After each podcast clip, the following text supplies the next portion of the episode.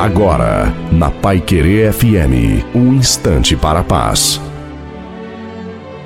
Olá, ouvinte da Pai Querer FM, aqui fala o pastor Wilson Tinonim.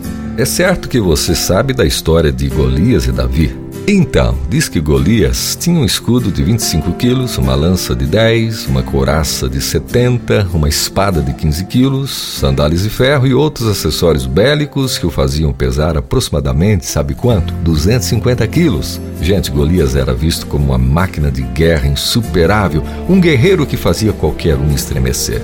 Já Davi, hum, 50 gramas de vestes, um estilingue de 20 gramas, alforge, pedras e aproximadamente 250 gramas. Peso aproximado de Davi, 60 quilos. Mesmo diante de uma diferença tão grande entre Davi e Golias, você sabe qual foi o resultado. Ei você! Golias, na verdade, tinha força do homem, Davi, o poder de Deus. Golias se valia pelo que tinha e sabia, Davi pelo que era e confiava em Deus. Golias tinha experiência com suas armas nos campos de batalha. Agora, a experiência de Davi era depender de Deus. Ei, não importa o quanto você tem, e sim quem você tem. Se você tem Deus, você tem tudo, porque se Deus é por nós, quem será contra nós? Amém.